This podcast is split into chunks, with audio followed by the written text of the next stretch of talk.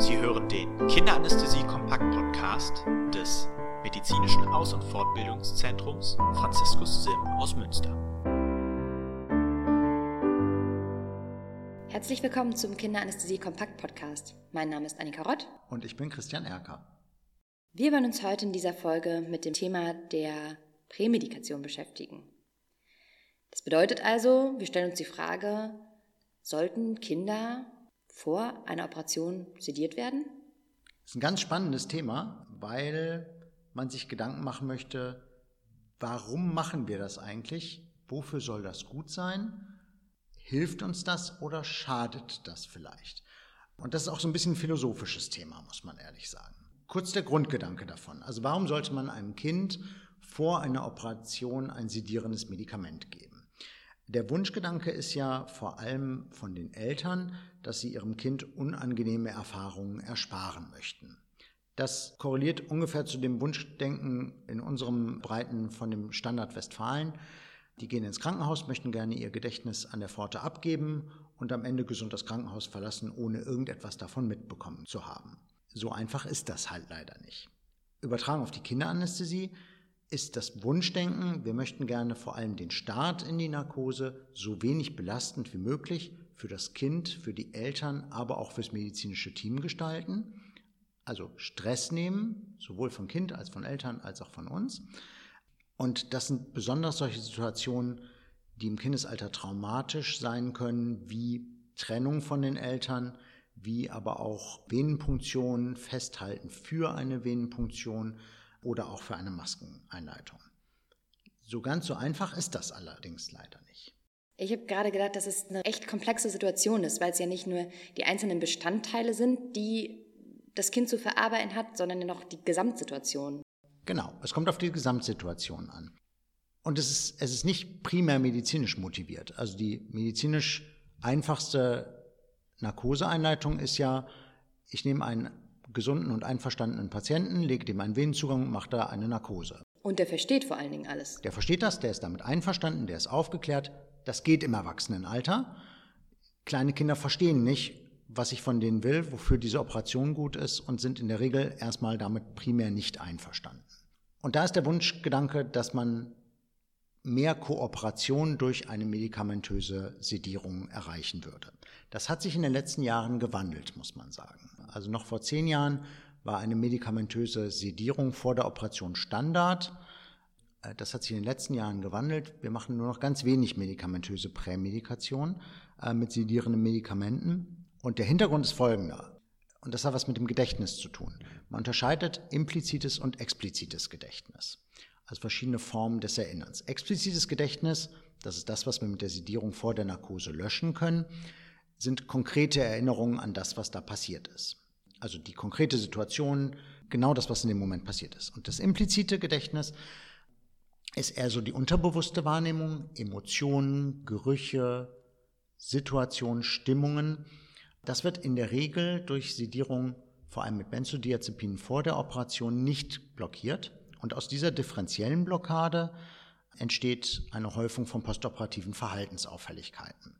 Das heißt, eigentlich ist das reguläre Ziel mit einer Prämedikation zu erreichen, dass man sich nicht mehr erinnern kann. Das funktioniert aber nicht, sondern das funktioniert nur für das explizite Gedächtnis. Genau, also relativ zuverlässig blockieren kann man das explizite Gedächtnis, also konkrete Erinnerung. Die unterbewussten Wahrnehmungen bleiben häufig, aber auch inkonstant erhalten. Und das bringt den Kopf durcheinander. Das wissen wir vom alten Menschen. Wenn alte Menschen mit Benzodiazepin im Vorfeld einer Operation sediert werden, dann haben sie eine Häufung von postoperativen Delir. Deswegen werden Benzodiazepine in dieser Altersgruppe ja selten eingesetzt. Und genau dasselbe passiert auch beim Kind. Auch hier stören wir die Krankheitsbewältigung, weil ich dem Kind ja letztendlich die Möglichkeit nehme, sich bewusst mit dem auseinanderzusetzen, was es da erlebt hat. Ich lösche einen Teil der Erinnerung, aber nicht alles. Mhm. Und daraus entsteht eine Häufung von postoperativen Aufwachdelir, also direkt nach der OP, aber auch sekundär, auch Wochen später noch Angst, Panikstörungen, Wiedereinnässen, Schlafstörungen und solche Sachen. Was machen wir denn dann für Maßnahmen, um das zu verhindern, um dem vorzubeugen? Wir haben eine ganze Reihe an verschiedenen Maßnahmen. Also nicht nur medikamentöse Maßnahmen. Es macht keinen Sinn, einfach mit der Gießkanne alle Kinder im Vorfeld zu sedieren mit Benzodiazepin, sondern vor allem eine Rolle sollten hier nicht medikamentöse Maßnahmen haben. Die Eltern spielen eine Rolle da drin. Die sollten wir mit ins Boot holen. Wenn es möglich ist, können die mit dabei sein bei der Einschlafsituation und den ganzen Prozess mit begleiten und moderieren. Da machen wir aber eine separate Folge zu. Wichtig, glaube ich, ist eine korrekte Vorbereitung auf das, was da kommt. Und das ist jetzt gerade schon tückisch, weil die kognitive Vorbereitung halt auch stimmig sein sollte.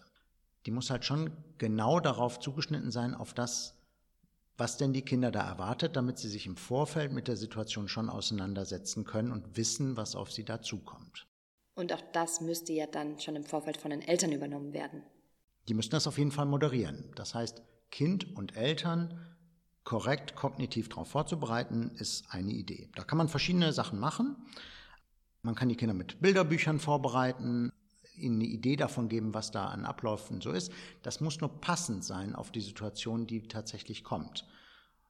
Also wenn wir zum Beispiel in Conny geht ins Krankenhaus schauen, ist so ein, so ein Bilderbuch, was häufig ist.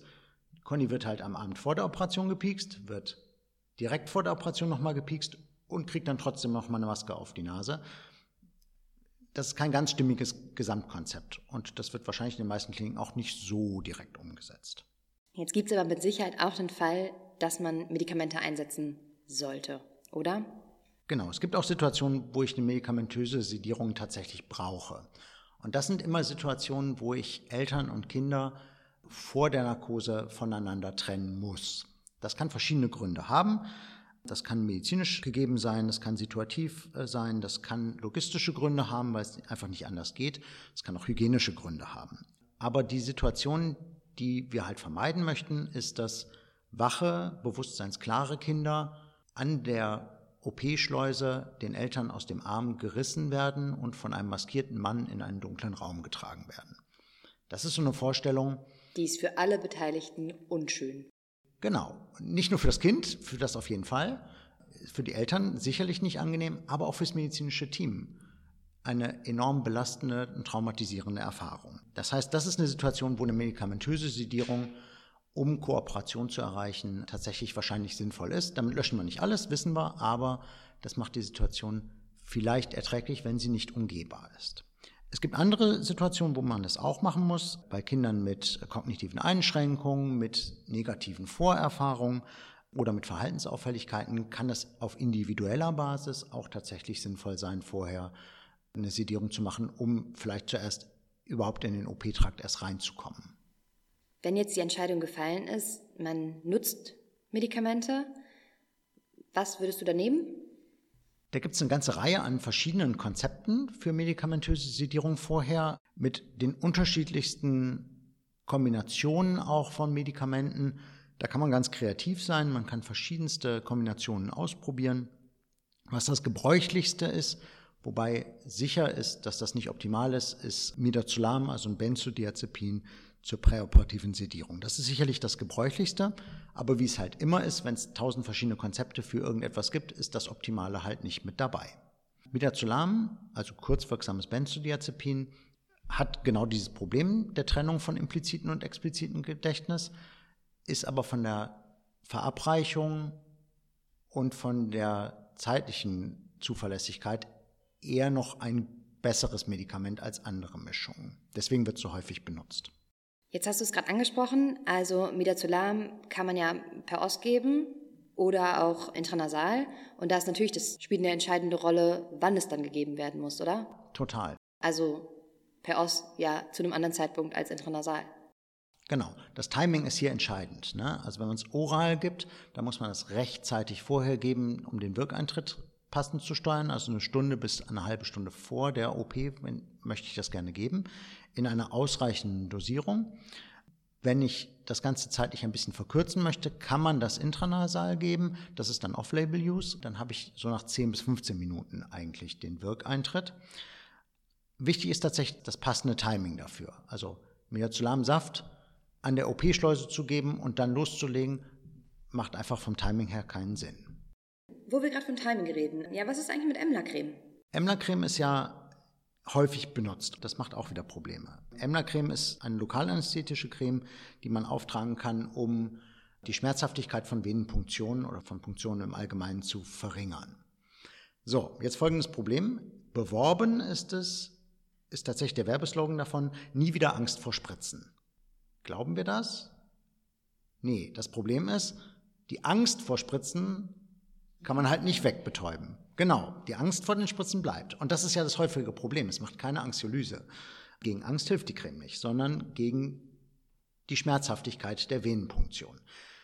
Das heißt, wenn in meinem Gesamtkonzept die Venenpunktion erforderlich ist und ich die plane zu machen und das Kind spezifisch Angst vor dem Pieks hat, also nicht Angst vor einer Nadel oder abstrakt, dass da jemand mich festhält und da eine Nadel in meinen Arm sticht, sondern spezifisch vor dem Pieks, dann kann das helfen, weil die Haut da betäubt wird. Die Haut ist betäubt, aber nicht das Unterhautfettgewebe. In der Tiefe tut es trotzdem noch weh. Und Emla-Creme hat halt Probleme, was die Applikation angeht.